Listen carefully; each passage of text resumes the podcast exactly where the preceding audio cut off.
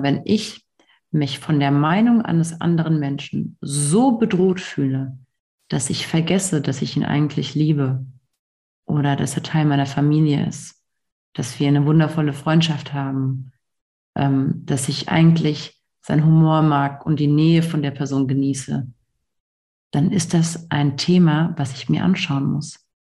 Diese Angst, die dafür sorgt, dass ich blind und taub werde, dass ich keine andere Meinung mehr anhören kann, ohne auszuflippen und direkt Menschen aus meinem Leben entferne, es seien sie ein Geschwür, ja, ähm, ich muss mich mit dem beschäftigen. Da ist so eine große Angst. Sagen wir mal die Angst vor Unsicherheit, ja. Dann ist, dann hat die Situation rund um Corinna das nur getriggert. Dann war die schon vorher da. So. Und meine Aufgabe ist es in dem Moment, mir meine Angst anzuschauen und sie für mich aufzulösen. Und das kann ich ja nur durch, durch Schritte wie Annahme, Akzeptanz, Selbstmitgefühl, Selbstwertschätzung, ja, Hingabe.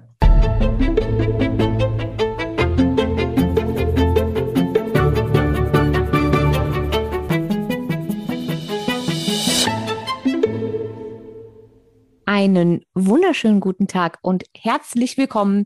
Wir befinden uns in einer neuen Podcast-Folge und heute bin ich mal wieder nicht alleine. Ich habe einen ganz tollen Gast und die Dame, die heute mit mir in diesem Podcast sprechen wird, ist auch schon zum zweiten Mal da. Ich habe mir nämlich jetzt fest vorgenommen, ähm, nach den ein oder anderen äh, Folgen äh, mit Tobias Duven, ähm, mich nicht mehr an meine Regel zu halten, dass jeder Gast nur einmal kommen darf, sondern wenn ich einfach ähm, Menschen in meinem Leben habe, die einfach unheimlich viel Wertvolles zu teilen haben, die von mir aus auch zehnmal kommen können. Deswegen ähm, könnte es sein, dass äh, diese Dame in Zukunft noch ein paar Mal öfter hier zu hören ist, weil sie einfach eine unfassbar tolle Seele ist, ein ganz grandioser Coach und auch schon mal da war zum Thema Selbstliebe war es, glaube ich, wenn ich mich nicht irre. Ähm, und ich freue mich, Sie heute begrüßen zu dürfen. Wir sprechen heute über das Thema Verurteilung. Und ich glaube, es könnte nicht zu einem passenderen Zeitpunkt kommen als jetzt, weil das Thema einfach allgegenwärtig ist. Also, ähm, herzlich willkommen erneut, liebe Munja Haschaf. Easy, vielen lieben Dank, dass ich nochmal da sein darf und ja, auch für die, ja, für die Vorstellung. Danke, das, das ging gerade runter, ne? Wie Honig. heißt das nicht runter wie Öl? Egal, bei mir ist es Honig. Ich hatte, ich hatte, ich hatte mit, mit, mit Hanna im Interview ähm, mal die Diskussion, weil wir, sie hat auch gesagt, es ging ja runter wie, wie, ja, wie geht's denn runter? Und wir so, hm, keine Ahnung, Wasser, nee, Wodka, nee. nee. Runter wie Öl. Ja, aber warum sollte ich Öl schlucken? Das weiß also, ich auch nicht so richtig. Mein Gedanke. Aber Honig ist süß und lecker und ja, der geht schön runter. Also von daher, das war jetzt irgendwie der Gedanke dahinter. Und antibakteriell und sehr gesund tatsächlich. Genau so ist es. Aber gut, jetzt sind wir vom Thema abgekommen. Da du ja aber schon mal da warst, erspare ich mir jetzt ähm, die, die äh, Eingangsfrage, die ich normalerweise stelle, nämlich äh, was bedeutet für dich äh, Gesundheit, weil das hatten wir ja beim letzten Mal schon. Das heißt, ich würde sagen, wir steigen direkt ein mit dem Thema Verurteilung. Also was ist denn deine Definition von Verurteilung? Hm. Wenn ich mir als Mensch, als Außensteher, Außenstehender oder Nahestehender, ist ja egal, erlaube, ein Urteil über einen anderen Menschen zu sprechen. Also in dem Moment erhebe ich mich ja so ein bisschen als Richter und urteile anhand, anhand dessen, was ich sehe und was ich bewerte über einen anderen Menschen. Ist das erstmal unabhängig davon, ob das ein positives oder eher negatives Urteil ist? Oder ist Verurteilung für dich immer was, was eher negativ ist? Ich glaube, dass in unserer Gesellschaft Verurteilung negativ konnotiert ist. Es kann aber auch positiv sein. Ich meine, ich kann ja auch, die Intention kann ja sein, dass ich dir etwas Positives sage und spreche ein positives Urteil aus, ja. Es kommt aber bei dir ganz anders an, weil da ein hm. ganz anderes Thema dahinter liegt. Also wenn ich zum Beispiel sagen würde, was ja für mich schon wieder kein positives Urteil ist, aber vielleicht für jemand anderes, dann sagt er vielleicht, man, ähm, Easy, hast du aber toll abgenommen. So. Und ich auf der anderen Seite höre das und denke mir, na toll. Das heißt, erst jetzt, erst jetzt werde ich bemerkt, wenn ich jetzt irgendwie fünf Kilo weniger drauf habe. Oder vorher habe ich noch nie ein Kompliment von der Person bekommen und jetzt achtet sie darauf oder was. Oder das war mit viel Qual verbunden. Ich habe mich, keine Ahnung, wie viel, durch wie viele Monate durch eine Diät gequält, ja, Hardcore-Sport gemacht, über meine eigenen Grenzen gegangen und merke, das fühlt sich doch nicht gut an. Tatsächlich, äh, nettes Beispiel, äh, hatte ich das tatsächlich auch schon. Ähm, ja. Und zwar, also es war mit absoluter Sicherheit ähm, irgendwie als, als Kompliment gemeint.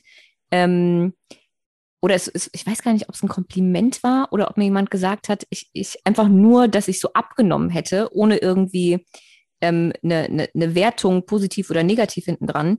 Ähm, ich hatte aber ungewollt abgenommen.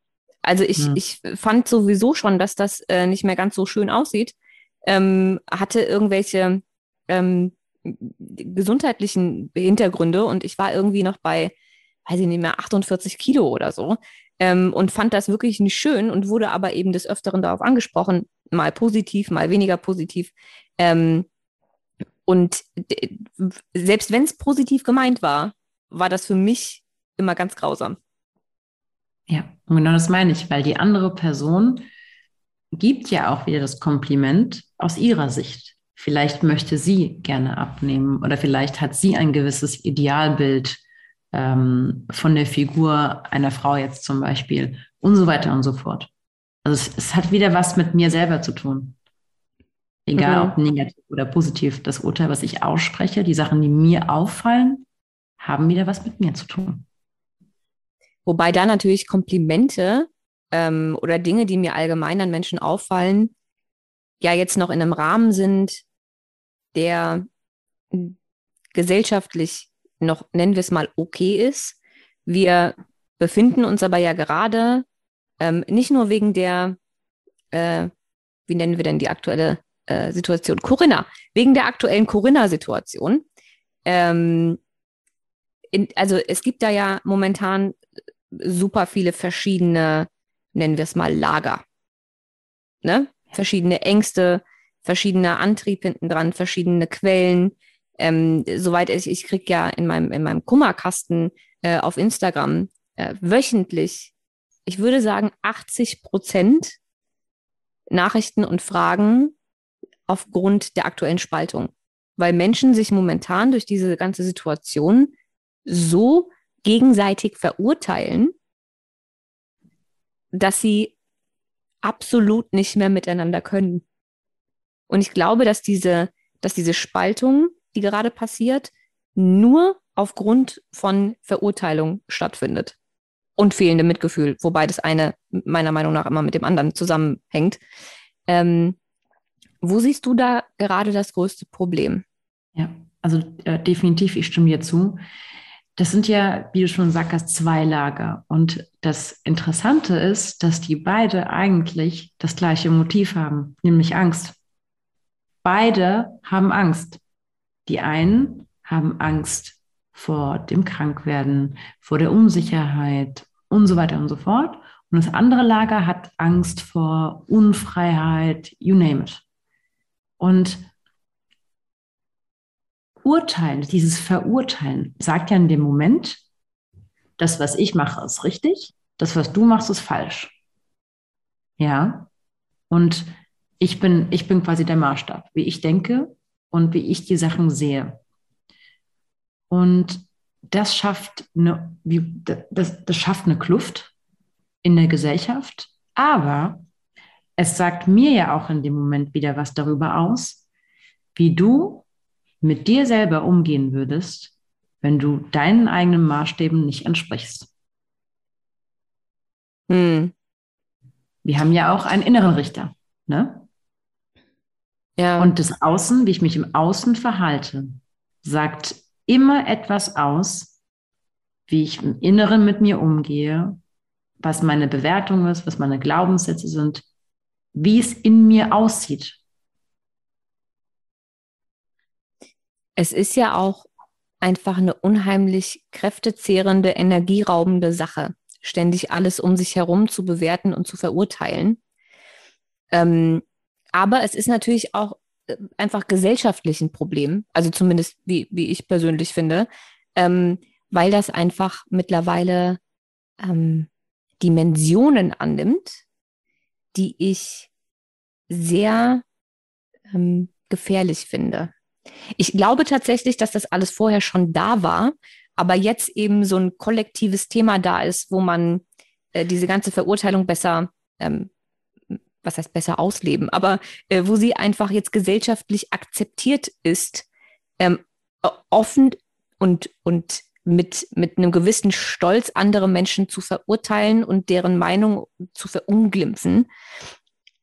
Und man sieht anhand der aktuellen Situation, wie schnell Menschen ähm, verurteilt und vorverurteilt werden, weil ähm, man beispielsweise anhand der Aussagen zu äh, Corinna ähm, jetzt Leute so stark verurteilt, dass man sie auch als Mensch in ihren ganzen anderen Facetten gar nicht mehr wahrnimmt.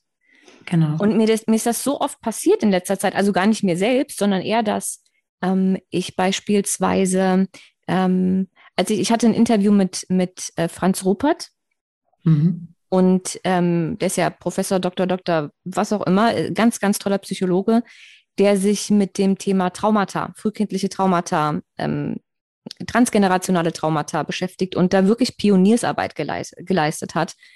Ganz, ganz großartiger Mann. Ähm, ich habe seine ganzen Bücher verschlungen noch und nöcher. Ich habe mich riesig über dieses Interview gefreut und das war, ähm, ich glaube, wann ist das denn online gegangen? Im April oder so. Also wir waren schon mitten in dieser Corinna-Phase. Und äh, als ich angekündigt habe, dass ähm, dieses Interview kommt und wie ich mich freue, habe ich bestimmt 10, 15 Nachrichten bekommen mit, ist dir eigentlich bewusst, wen du da zum Interview einlädst. Und ich so, ähm, ja, ein unheimlich toller Psychologe, der ganz fantastische, weltverändernde Bücher geschrieben hat. Und dann kam so, ja, aber der hat sich zu Corinna so und so geäußert. Und er ist ein Verschwörungstheoretiker und dies und das und jenes und hast du nicht gesehen. Und ich so, ja, ähm, habe ich gesehen. Ich bin nicht seiner Meinung, aber muss ich ja auch nicht sein. Ähm, aber das macht ja für mich seine ganze Arbeit nicht weniger relevant oder weniger gut. Das nimmt ihm als Mensch keinen Wert, sondern wir sind halt einfach an einem Punkt von einer Million nicht der gleichen Meinung. Und das ist ja. auch völlig in Ordnung. Und das Gleiche ist mir letztens passiert und du kennst Gabor Mate. Mhm. Bin ein sehr, sehr großer Gabor Mate-Fan. Ähm, und ich habe letztens ein Video von ihm geteilt. Ähm, und ganz, ganz, ganz großartiges Video. Und daraufhin habe ich auch Nachrichten bekommen, und zwar von der anderen Seite, ähm, weil mir folgen ja sowohl ähm, Menschen, die ähm, in dem einen Corinna-Lager stecken, als auch in dem anderen Corinna-Lager. Und ähm, da habe ich Nachrichten zu bekommen, weil er sich ähm, pro Impfung ausgesprochen hat. Ob mir denn bewusst wäre, von wem ich da was teile. Weil der so Impfwerbung gemacht hat und so. Und ich so, ja, habe ich gesehen, aber also, das hat ja nichts mit, mit seiner sonstigen Arbeit zu tun, sondern einfach mit einer persönlichen Meinung. Das ist auch mir egal. So. Aber diese Verurteilung, gerade dieses, durch dieses Thema jetzt, also, dass man Menschen nur noch, nur noch danach bewertet, ob sie jetzt die gleiche Meinung zu dieser ganzen Corinna-Thematik haben oder nicht. Und wenn nicht, dann ist alles andere, was sie machen, auch scheiße. Ja, und es ist ja auch das Problem hier in unserer Gesellschaft ist es so, wenn du einen Fehler machst, bist du der Fehler. Du bist ein Fehler, du machst keinen Fehler. Also du wirst direkt mit, mit dieser einen Sache identifiziert. Ich habe jetzt Fehler genommen, das kann aber auch einfach sein, eine andere Meinung haben als ich. Eine andere Meinung haben, als ich sie habe, heißt für mich, du bist nicht richtig. Du bist falsch, du bist ein Verschwörungstheoretiker, du bist pro dies, pro jenes, gegen das, gegen jenes. Aber am Ende des Tages bin ich immer meine eigene Referenz. Also ich, ich, ich setze ja andere Menschen in Bezug zu meiner eigenen Meinung, zu meiner eigenen Haltung. Und in dem Moment, in dem ich sage, ich bin richtig, du bist falsch, erhebe ich mich über jemand anderes. Aber was macht dich denn so besonders, dass du die Deutungshoheit hast? Ja, und wieso, wieso denken wir denn nicht? Ich nehme uns da mal nicht raus. Ich glaube, uns passiert auch nochmal, dass wir irgendwas verurteilen und äh, uns irgendwie ne, über andere stellen. Mhm. Aber ich frage mich da immer, wieso denken wir denn in manchen Situationen, wir hätten die Weisheit mit Löffeln gefressen? Das ist vermutlich der Drang, etwas kontrollieren zu wollen. Da ist ja auch ein gewisses Bedürfnis nach Sicherheit in dem Moment. Ich will ja nicht, wenn ich die Meinung des anderen als richtig ansehe, bin ich dann falsch? Ah. Verstehst du? Ja. Und deswegen ist, je bewusster man mit sich selbst ist und mit seinen eigenen Themen, Trigger und Ego-Themen, desto bewusster ist der Umgang mit den anderen Menschen. Je unbewusster wiederum ich über meine eigenen Themen bin, wie zum Beispiel, ähm, ja, dass ich mir ganz stark was darauf einbilde, was ich tue und für was ich stehe und daraus für mich eine Identifikation schaffe, ja, mir einen Wert daraus ziehe, dann ist jeder andere, der was anderes sagt, eine Bedrohung für meinen Wert. Ja. Und ich finde, man sieht das, also man sieht das natürlich im, Kleinen, wie wir es schon gesagt haben, auch mit, mit kleineren ähm, Bewertungen und Verurteilen, mit falschen Komplimenten, äh, verschiedenen Brillen, die man aufhat, verschiedenen Ansichten, dass man immer aus seiner eigenen Ansicht heraus Dinge bewertet.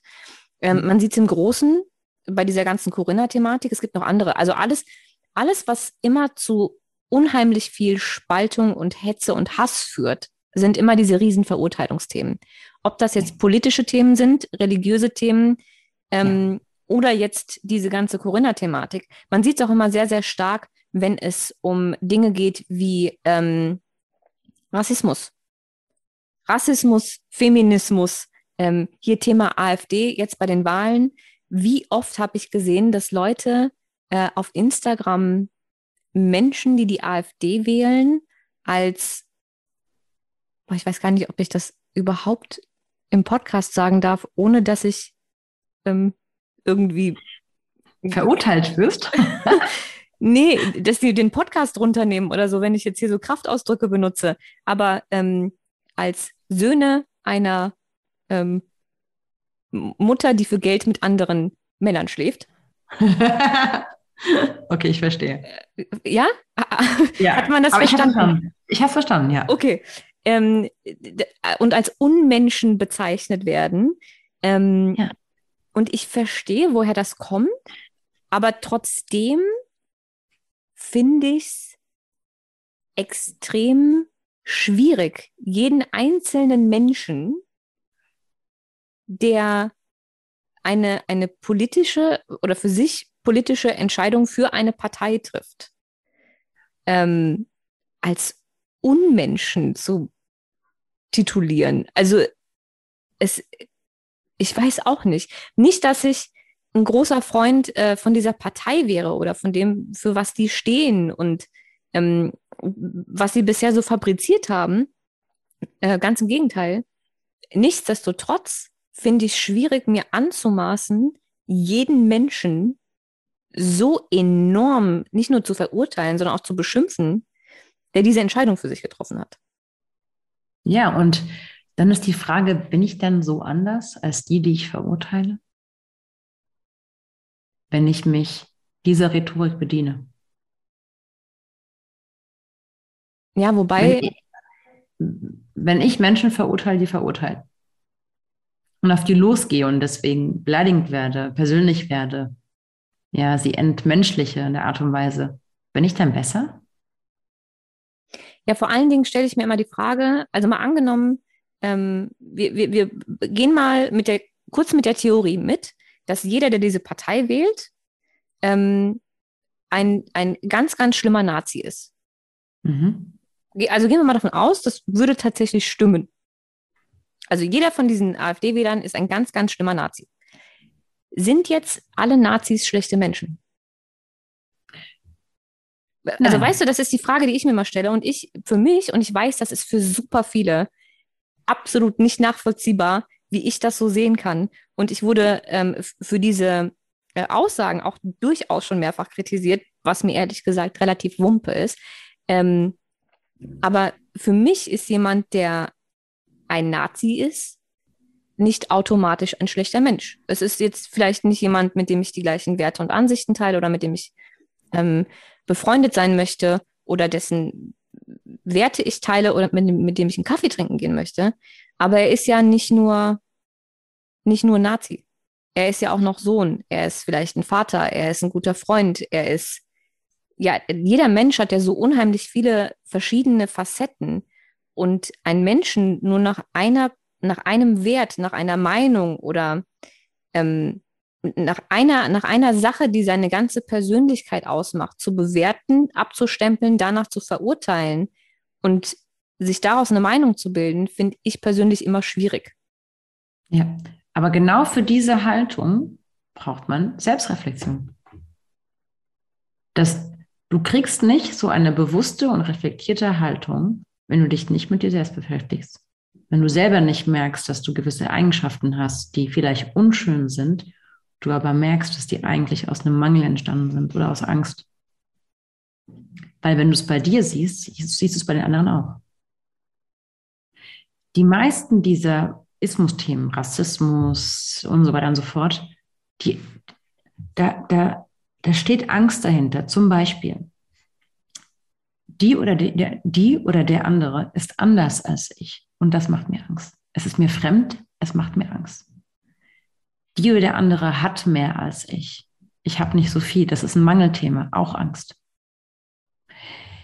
All diese Themen, wo man das Bedürfnis hat, über andere herzuziehen, sie zu unterdrücken, sie zu denunzieren, hat was mit einem riesen Angstthema dahinter zu tun. Heißt nicht, dass ich das gut heiße. Ja. Und wir wissen nicht, warum wer wie äh, jetzt Nazi geworden ist. Stell dir mal vor, du wohnst, wohnst in einem Viertel und ich meine, ich habe selber Migrationshintergrund, ja. Und du wirst vielleicht jeden Tag von, von sechs bis du 14 bist verprügelst. So. Zufälligerweise haben die Personen sehen halt äh, nicht typisch, was andere Leute als typisch deutsch bezeichnen, aus. So, dann wächst du damit auf. Und dieser Hass und dieses Thema, was er sich nie angeschaut hat, zeigt sich dann in dieser Neigung dazu, vielleicht die AfD zu wählen. Wenn wir jetzt hier die Theorie nochmal ne, annehmen, dass jeder AfD wieder Nazi ist, was ich auch nicht glaube, was ich auch weiß, dass es nicht so ist. Und Leute, nochmal, auch ich, auch ich bin kein Fan dieser Partei, aber wir wollen ja gerade Sachen wirklich mal differenziert betrachten und nicht immer Menschen anhand einer Eigenschaft, anhand einer Facette direkt verurteilen, weil am Ende des Tages ist es so, dass jeder Mensch dem wir begegnen, die sagen wir mal, die eine Stunde, mit der wir diesen Menschen irgendwie Zeit verbringen, da sind wir Besucher im Leben des anderen. Das heißt, wir haben eine Stunde Zeit, sagen wir mal. Und wir, alles, was wir bewerten in dem Moment, alles, was wir in Schubladen stecken und, und versuchen zu greifen und die Art und Weise, wie wir es machen, hat was mit uns zu tun. Wie denke ich denn? Was sind, was glaube ich, was richtig ist und was nicht richtig ist? Aber was dahinter ist bei der anderen Person, diesen riesen Rucksack an Themen, an Erfahrungen und vielleicht ist die Person auch unsicher und spielt mir was anderes vor. Und es sind so viele Faktoren, die da reinspielen, warum ich eigentlich über, mir überhaupt kein Urteil leisten kann, weil ich es einfach nicht weiß. Ich vermute es. Ich treffe aufgrund meiner Erfahrung, meiner Bewertung, nehme ich eine Vermutung an und die spreche ich laut aus. Das ist ein Urteil und wenn ich es verbreite, ist es Lästern. Ja. Es ist, glaube ich, ähm, aktuell einfach noch mal schlimmer, weil das, weil diese ganzen Themen, ob das jetzt die AfD-Thematik war oder auch diese Corinna-Thematik, ähm, so überpräsent sind. Also es ist jetzt ja sogar salonfähig geworden, ähm, zu verurteilen und schlecht über andere Menschen zu sprechen, weil das ja jeder XYZ-Promi ähm, und jeder Influencer äh, auf Instagram gerade auch macht. Und zwar mit stolz geschwollener Brust. Ja, also diese, diese ich, ich habe das Gefühl, dass es so eine schlimme Welle an Verurteilung und öffentlichem an den Pranger stellen von gewissen Menschen, Menschengruppen ähm, so noch nicht gab. Also vielleicht auch, weil jetzt halt durch Social Media und diese genau, Reichweiten, genau, die wir alle sagen. haben, ja. ähm, dass viel, viel mehr möglich ist. Aber ich glaube auch, dass ähm, nicht nur durch Social Media, sondern einfach, weil es momentan vollkommen akzeptiert wird und sogar noch gefeiert, dass man andere Menschen öffentlich mit dieser Reichweite ähm, verurteilt und seine Meinung dazu, die natürlich die einzig richtige Meinung ist, ähm, noch so zu verbreiten. Da bekommst du ja momentan noch Applaus für. Ja, ja, traurig. Was glaubst Und, du denn, ähm, warum das momentan so viel präsenter ist, als, als es sonst war? Ich glaube, dass das die letzten eineinhalb Jahre echt für jeden Menschen oder für viele Menschen ähm, eine Extremsituation dargestellt hat. Ich meine, Easy, wenn du jetzt davor dich nie mit dir beschäftigt hast und du warst vielleicht Workaholic oder hast äh, viele Sachen, viele Themen verdrängt, viele Ängste verdrängt hast, äh, bist stattdessen feiern gegangen, hast äh, dich abgelenkt durch ähm, Dates und so weiter und so fort, durch, durch dich, dich beschäftigt halten.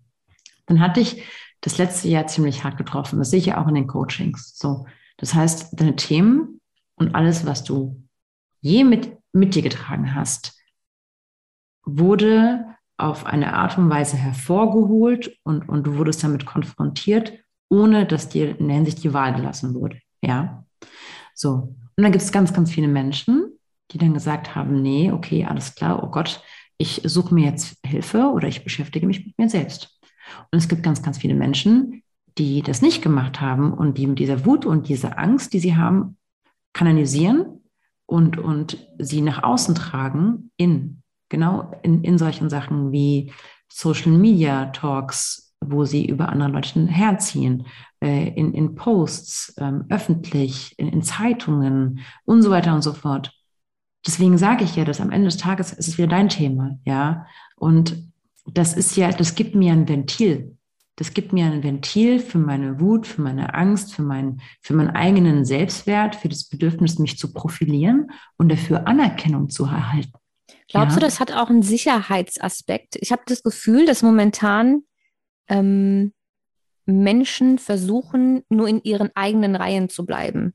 Also nicht nur, dass man andere Leute für ihre andere Meinung verurteilt, sondern dass dadurch auch so ein Gruppenzusammenhalt entsteht, als, als ja. würden sich so Herden bilden und als wäre man nur noch safe in seiner eigenen Herde. Natürlich, das ist bestimmt auch ein Zugehörigkeitsthema. Ja, ich meine, wie gesagt, also ich, ich stehe da so in der Mitte und gucke mir ja? so beide, beide Seiten an und denke mir so, schade. Ja. Einfach schade. Nicht nur, dass ich ähm, von, von beiden Seiten schon verurteilt wurde, ähm, für, für, mein, für mein in der Mitte stehen und einfach zuschauen, ähm, sondern dass ich einfach sehe, wie, wie, wie, die, wie, die, wie diese Kluft immer größer wird der Schmerz damit immer größer wird. Aber je größer die Kluft wird, desto schlimmer die Verurteilung und desto schlimmer bleiben alle auf ihrer Seite. Ja, das ist halt, das ist wirklich diese Kluft und dieses Entweder-Oder ist einfach sinnbildlich für dieses Schwarz-Weiß-Denken. Ja, und ich Entweder bin halt total grau. Das, genau. Und ich bin auch nicht, also nicht nur grau, sondern da ist ja ein ganzer Regenbogen an Farben zwischen Schwarz und Weiß. Und es gibt Menschen, die finden vielleicht von der einen Seite diese Maßnahme in Ordnung, aber für sie fühlen sich die ganzen anderen Sachen nicht stimmig an. Und umgekehrt, aber dafür gibt es keinen Raum. Deswegen ist die Grauzone auch so still. Denn Menschen greifen oft oder können besser oder beziehungsweise versuchen, Leute Meinungen in Schubladen zu stecken. Und vieles, was für sie nicht schubladisierbar ist, ist direkt, ah, du bist dann, du gehörst dann zur anderen Seite. Also schubladisierbar ja. ist mein neues Lieblingswort. Ich muss mir das ganz dringend aufschreiben. Schubladisierbar ist ein ganz großartiges Wort. Vielen, vielen Dank. Ich feiere gerade innerlich eine kleine Party. Schubladisierbar. Ja. Wow. Aber Leute, es ist nicht, aber es ist nicht schwarz. Nichts ist schwarz oder weiß, außer schwanger sein vielleicht oder sterben. So. Ich habe mich, ich habe letztens eine Unterhaltung geführt ähm, ja. mit einem gemeinsamen Bekannten über mhm. diese mhm. äh, Verschwörungstheoretiker äh, oder wie hat man sie noch genannt? Corinna Schwurbler. Ähm, und äh, ähm, ich habe versucht herauszufinden, ob ähm, wir die gleiche Definition haben ähm, von Verschwörungstheoretikern. Und ähm, meine Definition, mal abgesehen davon, dass ähm, ich jahrelang auch so genannt wurde, ja auch schon zu Zeiten von Generation Pille, weil ich äh, erstmal über Jahre der einzige Mensch war, der öffentlich gesagt hat, dass das ein Medikament ist mit sehr vielen Nebenwirkungen, einer äh, ganz, ganz großen Dunkelziffer an Todesfällen ähm, und es eben nicht so ist, dass jeder Arzt uns ähm, nur Gutes tun möchte. Manchmal, nicht, dass sie uns was Schlechtes tun, versteht mich nicht falsch, ähm, bewusst tun wollen, aber ähm, dass das eben verschrieben wird wie kleine Smarties und ähm, sich nicht super viele Ärzte darüber Gedanken machen und äh, Symptome, ähm, die damit irgendwie in Verbindung stehen, äh, geleugnet werden und sowas. Da war ich über Jahre ein Verschwörungstheoretiker. Mhm. und ich hatte damit auch nie ein Problem, ich habe mich auch nie angegriffen gefühlt. Jetzt in dem aktuellen Kontext ist das ja schon, also wenn man mich da so nennt, fühle selbst ich mich mittlerweile halb angegriffen, weil ich denke, okay, jetzt, äh, also heute ist das was anderes. Lange Rede, kurzer Sinn. Ähm, wir haben uns also über diese Definition unterhalten. Und während für mich Verschwörungstheoretiker Menschen sind, die ähm, Theorien über eventuelle Verschwörungen, also andere ähm, tiefer liegende Ursachen für gewisse ähm, komplexe Themen oder gesellschaftliche Dinge oder was auch immer zu suchen und Dinge verstehen zu wollen, über den Tellerrand gucken, sich andere Quellen angucken, ähm, sich vielleicht durchaus die ein oder andere für den einen glaubwürdigen, für den anderen nicht so glaubwürdigen Theorie zusammen ähm, schustern ähm, und einfach anderweitig recherchieren waren für ihn beispielsweise Verschwörungstheoretiker ähm, im aktuellen Zusammenhang Menschen wie ähm, Attila Hildmann, bei dem ja, mhm. ähm, also das geht ja äh, ab einem gewissen Punkt überhaupt nicht mehr um, um, um die aktuelle Situation, sondern um äh, Antisemitismus, um irgendwie Echsenmenschen und um die Erde ist eigentlich eine Scheibe mit einer Kuppel ähm, und keine Ahnung was. Also das geht ja von gibt es diesen aktuellen Virus oder nicht? Oder sind die Maßnahmen in Ordnung oder nicht? Zu Echsenmenschen. Hm. Das, ne, das ist seine Definition von, von Verschwörungstheoretikern gewesen. Und allein da siehst du ja schon mal, was für, was für Welten da dazwischen liegen. Und wenn du dir dann überlegst, dass ähm, in, diese, in diese eine Schublade von Verschwörungstheoretikern jetzt gleichzeitig jemand wie Attila Hildmann drin ist, aber auch jemand wie, weiß ich nicht, ähm, der, der ähm, Rupert, ja, der einfach nur gesagt hat, dass was gerade passiert, traumatisiert Kinder. Das rein aus, aus psychoneuroimmunologischer Sicht ist diese ganze, der ganze Umgang mit dieser, ähm, mit dieser äh, Pandemie so viel äh, gesundheitsschädlicher so wie wir hier in diesem Land gerade damit umgehen, weil dieses ganze Trauma und äh, die ganzen Folgen aufs Immunsystem so schlimm sind, ähm, diese zwei Menschen, die verschiedener nicht sein könnten, in einer Schublade. Und beide werden gleichermaßen verurteilt als Verschwörungstheoretiker. Ja, das ist, wenn ich, wenn ich ähm, einen anderen Menschen einfach ja, entmenschliche und ihm quasi diese Eigenschaft zuschreibe. Das heißt, äh, ich nehme etwas, was er sagt oder was er macht und identifiziere ihn zu 100 Prozent damit, ohne alles andere zu sehen. Und Leute, wirklich, was hier fehlt, ist einfach mal zuhören, aktives Zuhören. Wie wäre es, wenn sich mal Lager A und Lager B zusammensetzen, einfach mal richtige Fragen stellen? Aber da sind, da sind so viele Bewertungen und Annahmen drin, da ist kein Raum dafür.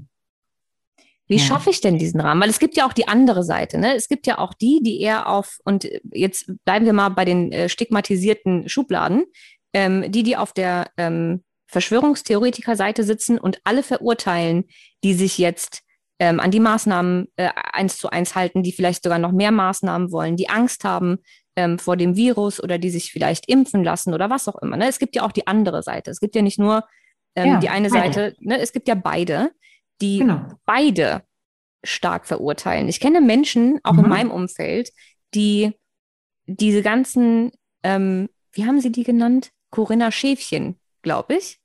Ähm, also die Leute, die ähm, sich tatsächlich an alles halten wollen und mitlaufen und so weiter und so fort, Mitläufer, Schäfchen, Schläfer, was auch immer, ähm, die die alle für bekloppt halten und äh, einfach nur äh, glauben, dass sie nicht intelligent genug sind, um zu sehen, was hier wirklich passiert und so. Also es ist ja auf beiden Seiten so viel ähm, fehlendes Mitgefühl, Verurteilung und Wut und Angst. Ja. Ähm, dass es schwierig ist, auf einen Nenner zu kommen. Also was glaubst du denn wäre eine Option? Und wie gesagt, ich kriege diese Frage wöchentlich. Das, das steht dann in diesem Kummerkasten, ähm, den ich auf Instagram einmal die Woche mache, äh, kein Kontakt mehr zu, zu, meiner Familie, weil verschiedene C-Meinungen was tun. Oder ich mhm. darf nicht mehr zu meiner Schwägerin kommen, weil äh, ich bin nicht geimpft, was tun. Oder ähm, was, also nonstop 80 Prozent aller Nachrichten und Anfragen in meinem Kummerkasten sind aufgrund der aktuellen Lage. Wie, ja. wie kann ich, wenn ich, egal auf welcher Seite stehe, aber mir die Spaltung so weh tut, wie kann ich aktiv was daran ändern oder was dafür tun, dass ich mich mit der anderen Seite irgendwie ein bisschen aussöhne und wir es schaffen, ähm, einfach uns trotzdem für alle anderen Facetten, die wir haben, unabhängig von dieser einen winzig kleinen Meinungsverschiedenheit, wieder zusammenfinden. Ja. Also alles, was ich vorher gesagt habe, hat sich immer auf beide Lager bezogen, weil ich weiß, dass Verurteilung auf beiden Lagern ähm, ähm, da ist. Und der allererste Schritt, ich meine, schau mal, wenn ich mich von der Meinung eines anderen Menschen so bedroht fühle, dass ich vergesse, dass ich ihn eigentlich liebe oder dass er Teil meiner Familie ist, dass wir eine wundervolle Freundschaft haben, ähm, dass ich eigentlich sein Humor mag und die Nähe von der Person genieße, dann ist das ein Thema, was ich mir anschauen muss. Diese Angst, die dafür sorgt, dass ich blind und taub werde, dass ich keine andere Meinung mehr anhören kann, ohne auszuflippen und direkt Menschen aus meinem Leben entferne, es seien sie ein Geschwür, ja, ähm, ich muss mich mit dem beschäftigen. Da ist so eine große Angst. Sagen wir mal die Angst vor Unsicherheit, ja. Dann ist, dann hat die Situation rund um Corinna das nur getriggert. Dann war die schon vorher da. So. Und meine Aufgabe ist es in dem Moment, mir meine Angst anzuschauen und sie für mich aufzulösen. Und das kann ich ja nur durch, durch Schritte wie Annahme, Akzeptanz, Selbstmitgefühl, Selbstwertschätzung, ja, Hingabe. So. Und das passiert auf beiden Lagern.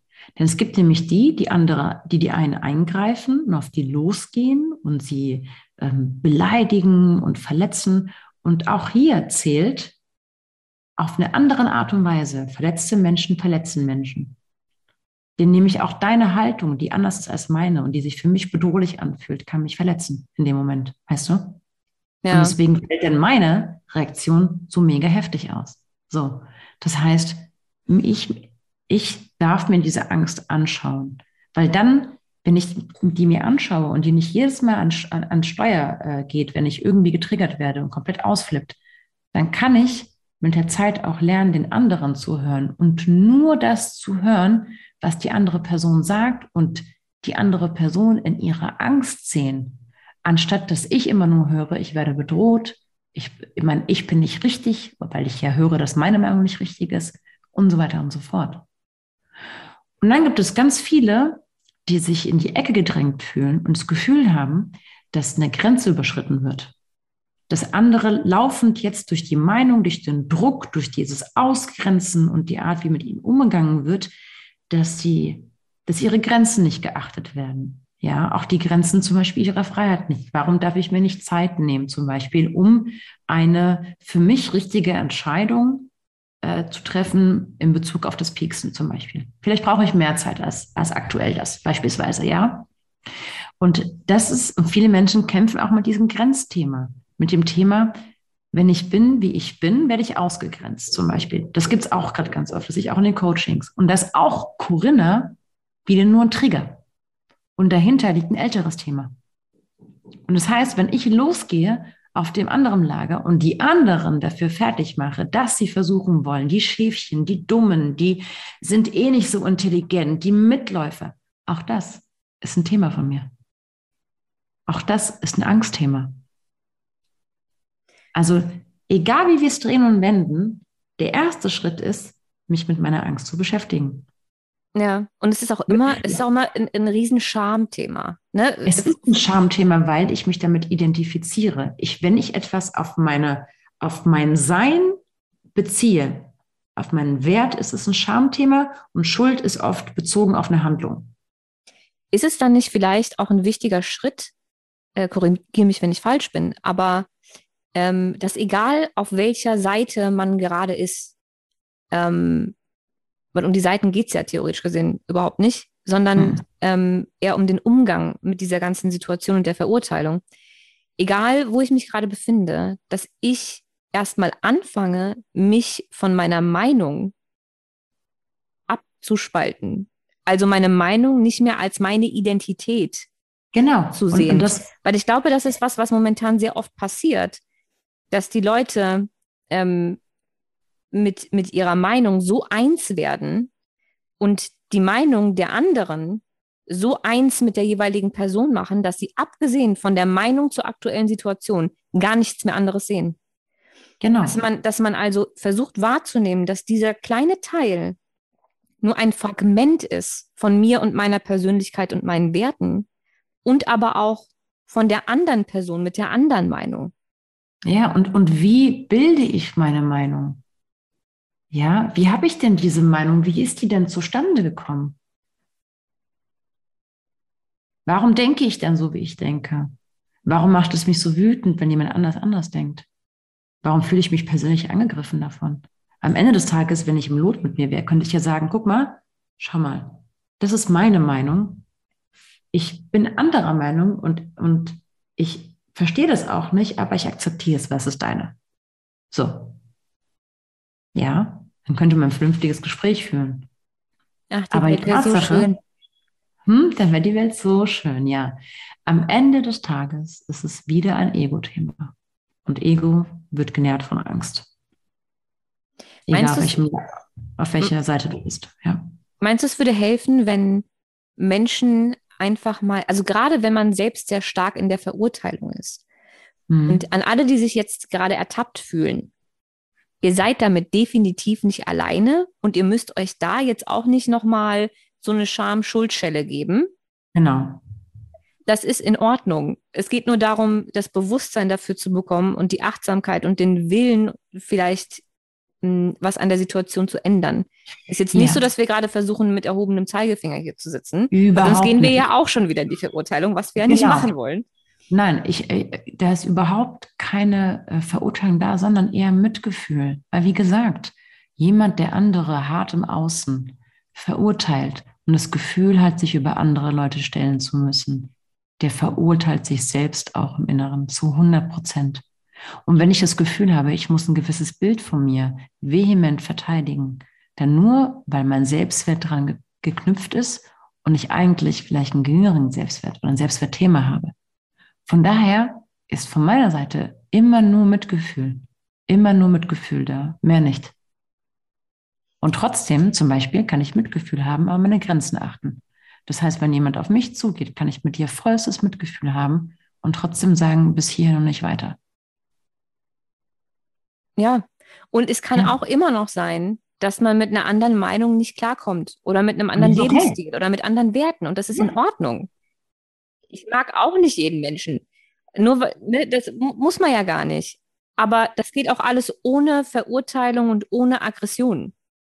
Absolut. Und wie gesagt, die Verurteilung, die Aggression, das ist ein Hinweis auf ein offenes Thema von mir, ein Mangelthema, ein Angstthema, darf ich mir anschauen, ja, damit es gehen kann. Und dann kann ich wirklich auf Augenhöhe Gespräche mit anderen Menschen führen und sie wirklich sehen und immer nur nicht nur das sehe, was sie in dem Moment für mich für eine Bedrohung darstellen, ja. Und ähm, ja. Wenn ich jetzt also merke, ich bin sehr oft in der Verurteilung und wie gesagt, mhm. wir zwei nehmen uns da nicht raus, passiert uns auch. Mhm. So. Ähm, wie gehe ich denn dann vor? Also führe ich irgendwie Buch und, und versuche mal irgendwie eine Woche lang Achtsamkeitsübungen zu machen und zu gucken, wann gehe ich in die Verurteilung, wen verurteile ich wofür und was hat das mit mir zu tun? Ähm, wo, wo fange ich da am besten an? Erstens ein gewisses mhm. Bewusstsein dafür zu bekommen, ohne mir ähm, selbst auch noch irgendwie Schuld zu geben und dann so eine Shame-Shit-Show draus zu machen am Ende. Ähm, wie gehe ich das sachte an, mhm. damit ich mich dem ganzen Thema annehmen kann? Ja, man könnte beispielsweise mal sagen, ich schreibe mal eine Woche lang jeden, Gedanken, jeden verurteilenden Gedanken auf, ne, über andere. So. Dann schreibe ich in der ersten Spalte die Gedanken, den Gedanken auf, der der andere verurteilt. So. Und, ähm, und danach eine Spalte nehmen und schreiben, was hat mich, also was hat dazu geführt, dass ich die andere Person verurteile? Warum habe ich das dann als so verurteilt? Was ist der Gedanke dahinter? Was bedeutet es für mich, wenn diese andere Person so ist, wie sie ist? Welche Glaubenssätze sind dahinter zum Beispiel? Was ist denn, wenn ich eine Person, jetzt mal wirklich so ein ganz dummes Beispiel, ja, wenn ich jetzt jemanden sehe, der irgendwie halbnackt rumläuft und ich sage, das ist eine so, ja, keine Ahnung. Woher kommt das? Ist das ein Glaubenssatz?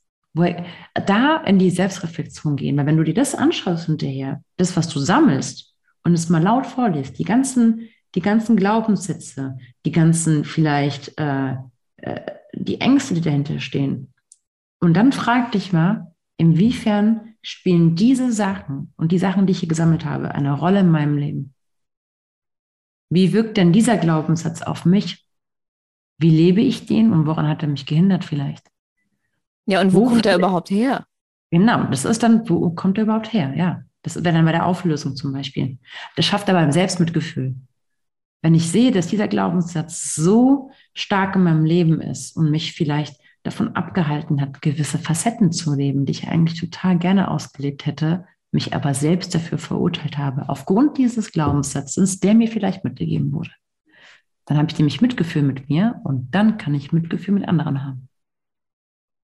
Ich weiß nicht, ob das ähm, so viel Sinn macht, wie es gerade in meinem Kopf macht, aber ich hätte jetzt noch einen Schritt zwei und drei an, an Journaling-Aufgaben äh, im Kopf, nämlich äh, als zweites ähm, mal aufzuschreiben, wann werde ich verurteilt oder wann fühle ich mich verurteilt. Auch ja. nochmal ein Unterschied, ne? Mhm. Wenn ich mich verurteilt ja. fühle oder tatsächlich werde, weil vielleicht hat der andere es ja gar nicht so gemeint, aber ich fühle mich verurteilt. Ja. Ähm, also wann, wofür und was hat das mit mir gemacht? Wie habe ich darauf reagiert? Weil ich glaube, dass sehr, sehr viel von der aktuellen Verurteilung äh, so ein Ping-Pong-Spiel ist. Irgendwer hat damit angefangen, ich habe mich angegriffen gefühlt, dann verurteile ich zurück. So. Genau. Ähm, das mal und, und was, was genau füttert das? Also was, was macht das mit mir, wenn ich irgendwie verurteilt werde? Fühle ich mich nicht richtig? Welche Themen liegen dahinter? Dass man sich da vielleicht nochmal ein bisschen Bewusstsein schafft. Und als drittes mal aufschreiben, wann verurteile ich mich selbst? Ja, denn lustigerweise, Easy, wenn Sie die erste Übung machen und, und dieses Urteil über die andere Person aufschreiben und wo es herkommt, ist das zu 100 Prozent auch Sachen, für die Sie sich selber verurteilen. Mhm. Das ist nämlich die Übung. Ja, es ist, es ist am Ende ein ganz netter Spiegel. Mhm, es ist ein wunderschöner Spiegel. Der ist vom, ja, vielleicht nicht wunderschön reinzuschauen, aber ähm, hinterher vielleicht, wenn man den Themen auflöst. Und was ich ja vorhin gesagt das ist so ein Ping-Pong-Spiel. Man kann eigentlich diesen Satz nehmen, verletzte Menschen verletzen Menschen, in verurteilte Menschen verurteilen Menschen. Ja. Ja. Ja, das ist es. Und es ist so schade, weil es wäre so viel einfacher, wenn man statt der ganzen Verurteilung einfach Mitgefühl aufbringen ja, könnte. Ja. Für sich selbst und auch für die andere Person. Ähm, weil das hat einfach jeder verdient. du hast es vorhin so schön gesagt, jeder hat seine Päckchen zu tragen und wir wissen nicht, was der andere Mensch, den wir gerade für XY äh, verurteilen, was ihn dazu gebracht hat, dass er das tut, was wir so verurteilen. Mal abgesehen ja. davon, dass es kein, kein per se richtig oder falsch gibt. Also, außer natürlich vor deutschem Recht, da gibt es natürlich gewisse Dinge, die sind äh, erlaubt, nicht erlaubt, in Anführungszeichen richtig und falsch. Oder wenn wir in, in, in, in ähm, irgendwelche religiösen Richtungen gehen, dann gibt es natürlich auch Sünden und, ne? Also es, mhm. aber nichtsdestotrotz haben wir ja nicht zu entscheiden, was richtig und falsch ist, außer was in unserer eigenen Welt richtig und falsch ist. Also auch wirklich ein bisschen mehr in die Demut gehen. Also in die Demut vor dem Leben des anderen.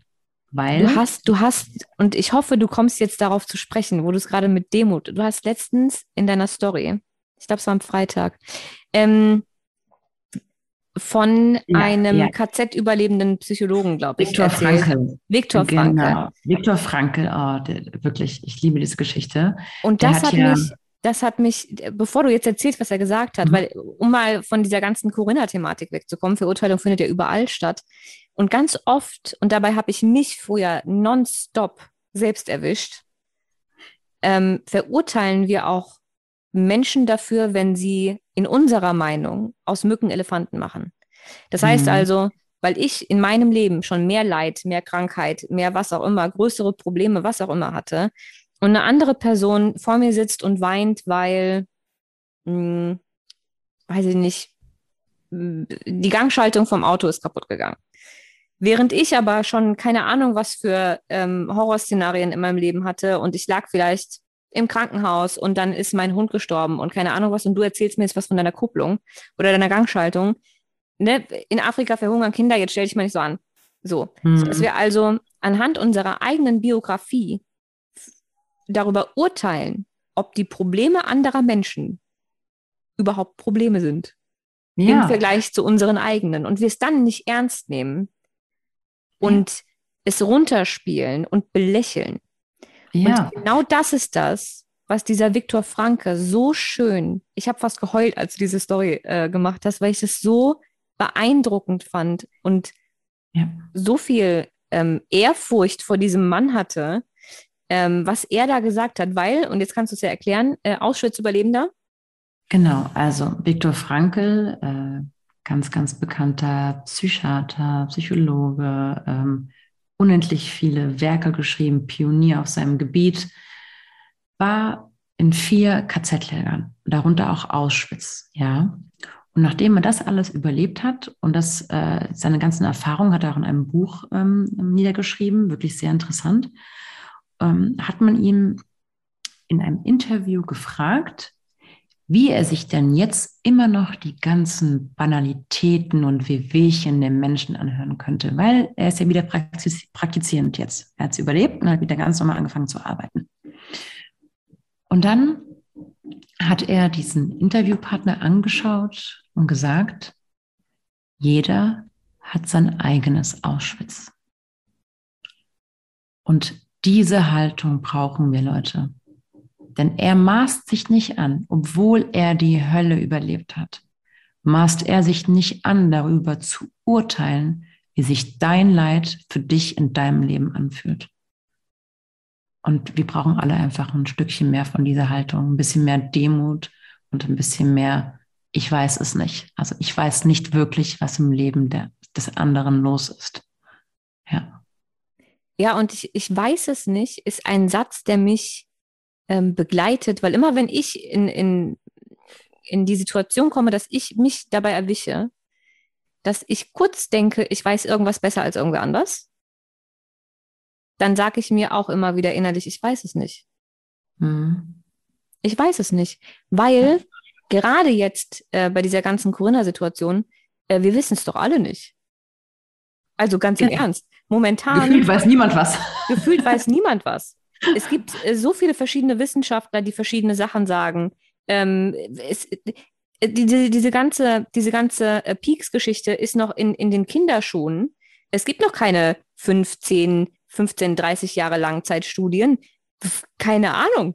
Vielleicht hat in 30 Jahren hat, haben diejenigen recht, die gesagt haben, es ist total ungefährlich, er wirkt 1A super duper ähm, und wir haben Corinna ausgerottet. Kann aber auch sein, dass in 30 Jahren ähm, keine Ahnung, wie viele Impfschäden und noch die Enkel von Leuten, die Impfschäden hatten, Impfschäden bekommen. Das wissen wir doch jetzt noch nicht. Ja.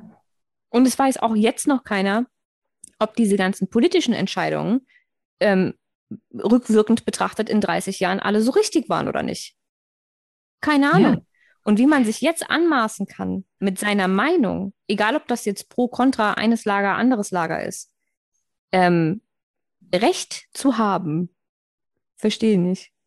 Ja, also ich weiß nicht mehr, wer es gesagt hat, aber dieser Satz, der begleitet mich auch. Dieses, ich weiß, dass ich nichts weiß.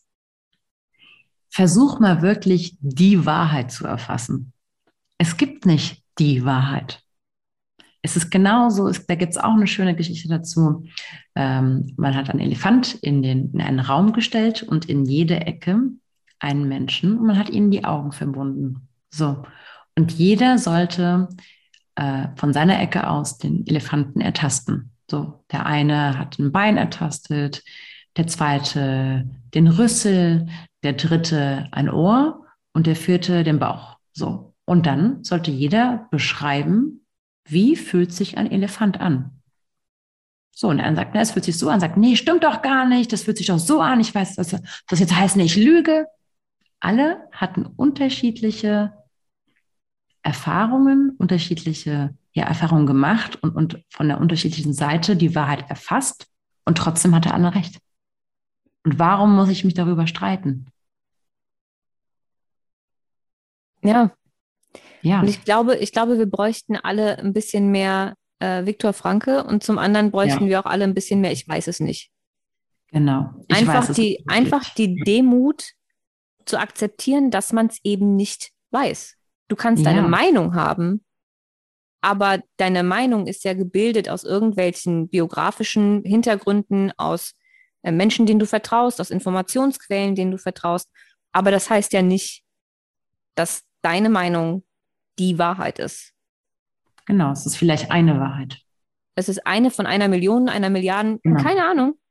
Ähm, kann sein, dass du äh, der einzige Mensch bist, der äh, die Weisheit mit Löffeln gefressen hat und du in 30 Jahren da sitzt und sagst, guck, ich hatte recht.